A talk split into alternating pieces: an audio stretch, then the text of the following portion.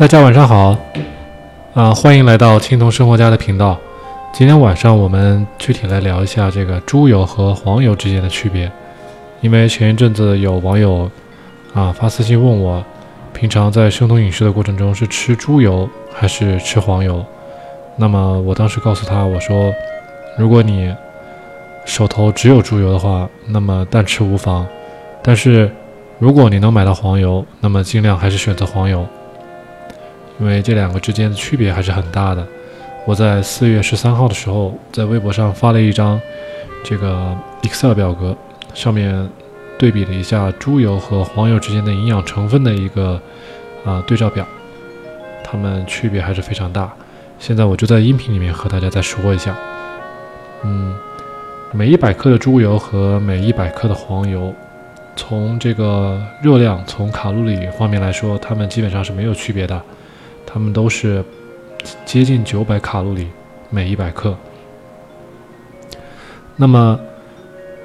第二个，在脂肪含量上，两个也基本上是旗鼓相当。每一百克的猪油含有九十九点六克的这个脂肪，啊，黄油呢九十八克，基本上是一样的。那么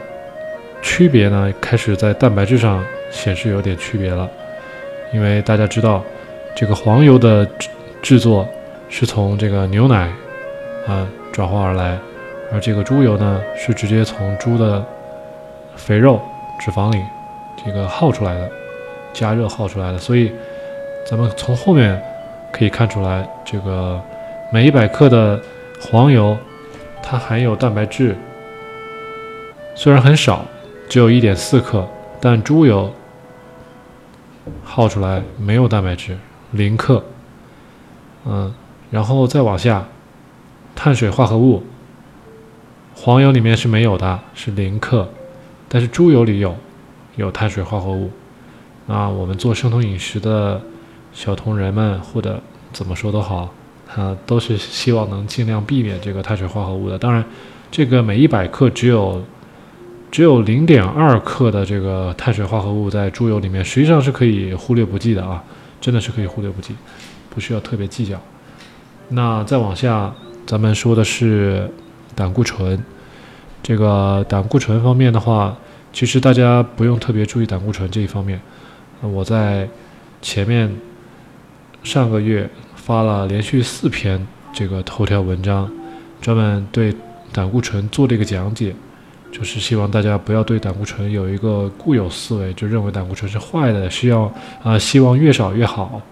当然了，这个猪油含量里，每一百克它的胆胆固醇只有九十三毫克，而黄油的话有二百九十六毫克。可是，这个数值上的这个差别，并不是你选择猪油的这个绝对的这个因素，并不能说我这个一百克猪油含的胆固醇少，就说明我。应该多吃猪油，少吃这个黄油，这个观点是错误的。具体具体的这个讲解，我就不在这一期的这个视频里面，嗯，音频里面说了。大家有兴趣可以去翻看一下我之前写的那些，啊，关于胆固醇的四篇头条文章。看完之后，相信你会这个有更深刻的了解。那再往下面就是很多微量元素了，比如钙、磷。钾、钠、镁、铁、锌、硒、铜、锰，这么多微量元素，咱们看一下这个 Excel 对照表格里面，猪油真的是一点都没有啊，全部都是零，所有的含量微量元素都是零。而这个黄油的话，呃，每一样都有一些，含量都非常少。这个，比如说，比如说。钙，因为它是从牛奶里面提炼出来的嘛，所以钙每一百克的这个黄油里有三十五毫克的钙，啊，磷，磷的话有八毫克，钾有三十九毫克，钠有四十毫克，镁有七毫克，那再往下，嗯，铁、锌、硒、铜、锰就只有零点几毫克了，都比较少。如果大家对这个含量的话，具体数值感兴趣，可以去翻看我四月十三号发布的一条微博。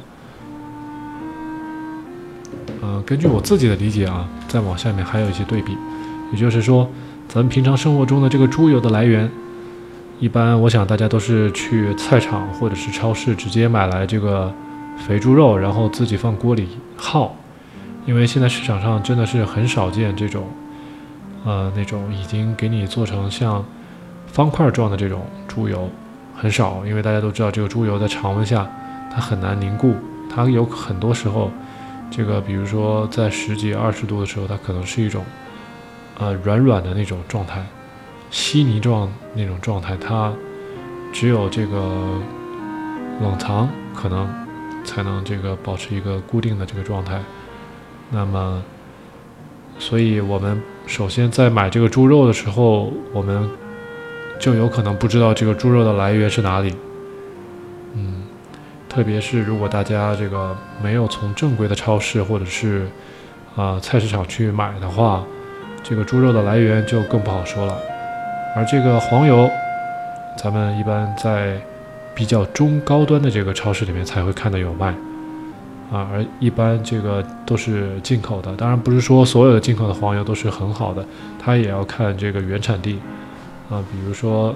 从欧洲进口的会比较好一些。而从这个南美洲或是其他国家进口的会稍微差一点。嗯，第二，咱们再看这个猪猪油，猪油从这个猪的猪的身上这个啊，是从猪的这个肥肉中提炼出来。那么猪平常吃的东西都是什么呢？大家可以可以想一想啊，平常吃的都是五谷杂粮，当然排除一些。这个比较特殊的这个养猪的种类，比如说咱们听的最多的这种一号土猪，嗯，我我相信它这个吃的东西应该会比普通的家猪会好一点，因为这个具体我也不太清楚。可是我想绝大多绝大多数的这个家猪吃的都是人剩下的一些东西啊，甚至大家在平常餐馆可以看到有专门的这个养猪专业户去收集这个这个。餐馆剩下的这个、这个、这个菜汤、菜渣，就这些这些废弃物，那拿回去给给猪喂了吃。所以我的理解是，这个猪本身的这个吃的食物来源就不是特别好，那么就很有可能直接导致它这个身上长出来的肉或者是脂肪里面可能就含有一些。不是特别好的东西，啊，各种，嗯，人工合成的添加剂啊，因为人的各种调料，因为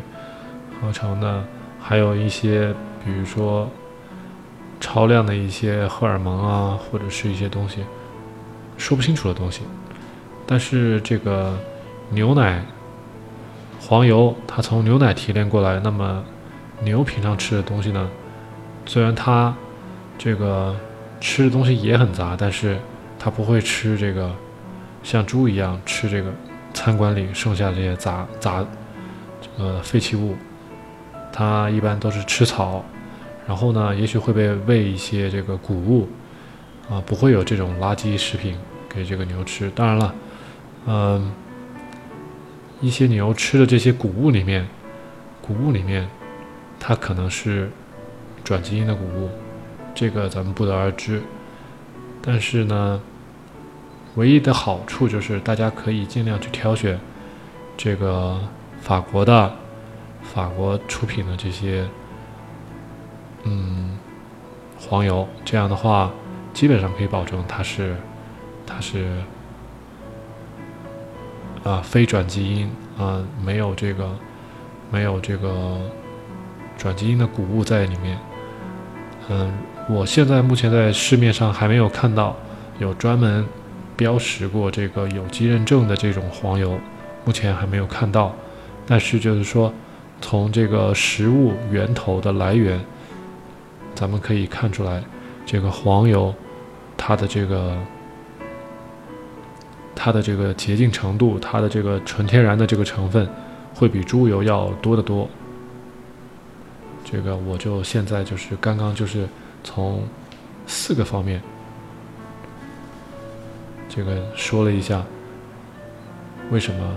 黄油会比猪油好的这个几个理由，希望大家也可以嗯思考一下，嗯，认为我说的有道理的话，可以给我点个赞，嗯，当然了，如果这个大家都是按照自己的平常生活中的这个这个环境来选择的，如果说周围实在没有买到这个黄油的，那只有像我这个。